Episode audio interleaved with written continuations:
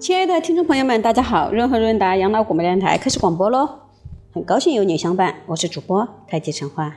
今天跟大家分享，主题是他人对你的看法毫无意义。作者叔本华。每一个人首先是，并且实际上确实是寄居在自身的皮囊里的，因嗯，而不是活在他人的见解之中。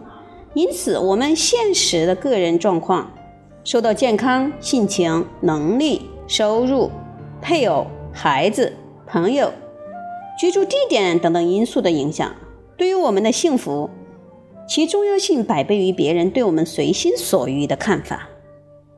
人们拼命追逐官位、头衔、勋章，还有财富，其首要目的都是为了获取别人对自己更大的敬意。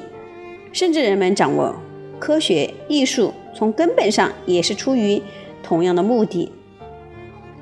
我们对于他人看法的注重，以及我们在这一方面的担忧，一般都超出了合理的程度。我们甚至可把这视为一种普遍流行的，或者勿宁说是人类与生俱来的一种疯狂。我们必须清楚，人们头脑里面的认识和见解，绝大部分都是虚假、荒唐和黑白颠倒的。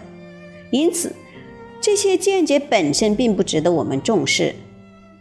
一旦不再担心和注重别人的看法，那些奢侈排场，十之八九马上就要销声匿迹了。